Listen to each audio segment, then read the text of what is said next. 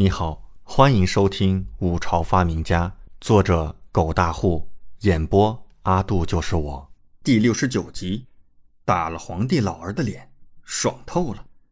李准看了一眼李正那难看的脸色，硬着头皮，咬着牙说道：“王公公，这个，这个是今日我们队获猎之术。”哎呦喂，我的殿下呀，您这是要吓死咱家呢！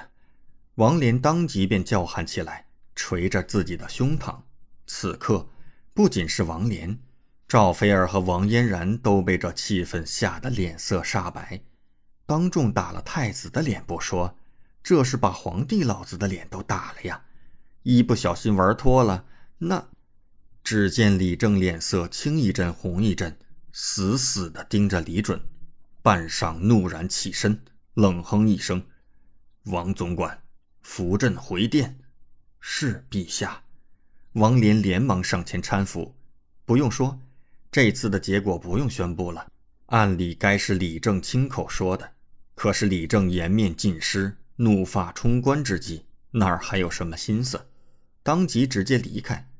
看到李正离开，众人面色都有些惶恐，看得出李正是羞极而怒。原本高高在上，想要打击一下李准。然后训话几番，谁曾想竟是被李准当众打脸。这可是皇帝呀，一国九五之尊，直接被如此打脸，这脸面哪能轻易割下？幸好，在场的大多是皇宫内院之人，不然李正这可是真的大失龙威了。李准，你等着！李仲第一个愤怒开口，怒目瞪着李准，咬牙切齿。脸色自然也是红一阵白一阵，异常难看。他凭空当了一回小丑，方才把嘴脸露尽，却没想到是这样的结果，真是可恶啊！李乾脸色也是阴沉，死死盯着李准，却是没话说。太子更不必说了，脸色有些青红，眼神冰冷的看着李准，甩袖而去。这梁子算是结下了，而且不是一般的深。皇帝都离开了，教场上的人一哄而散，很快只剩下李准，还有长公主和她的贴身丫鬟们。六弟，这次父皇恐怕是真生气了。李文君走过来，叹了口气。李准摸了摸鼻子，有些无辜道：“我也没想到父皇竟然这么心急，宣布结果呀！当众打皇帝的脸可爽，简直爽透了。”是浑身冷汗湿的，爽透了。李文君伸手轻轻理了理他的衣领，神色温柔道：“你也不必担忧，父皇也是一时气急罢了。等他气消，也万般不会拿你怎样。”“哼，我知道了，皇姐。”李准叹道。李文君笑意温柔和欣慰。不过，六弟这次可是真的惹了很多人，当众让他们这般难堪。我想你那几个皇兄不会轻易善罢甘休，六弟可要留心了。是皇姐，李准早就料到这结果，只不过自己没有控制好力道，让他们记仇罢了。不过嘛，可以听得出来，李文君还是喜欢他这样的。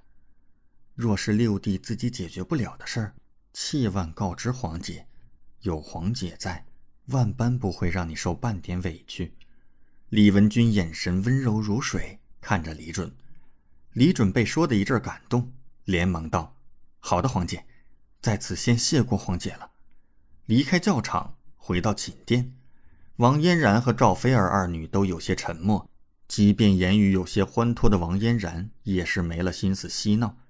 李准看着他们，一脸轻松的说道：“你们这是做甚？又不是天塌了。”王嫣然悠悠道。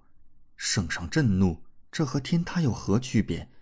李准则神色认真。放心吧，父皇只是一时丢面才这般气愤，等他气消了，必会召见我。你们不会有事的。召见你？赵菲儿抬眸，旋即想明白了，脱口而出道：“是连弩和信号弹。”李准点头，眼神有些深沉。没错，信号弹和连弩都已经暴露了。如此沙场利器，事关重大，父皇定然重视无比，一定会召见我。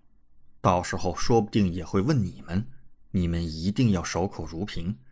是殿下。二人面色一紧，满口答应。果然，三人围坐在火炉旁，没过一刻钟，王莲便亲自来了。六殿下，陛下要见你。李准即刻起身。好，他给二女一个放心的眼神，便跟着王莲走出寝殿。感谢您的收听，请继续收听下一集。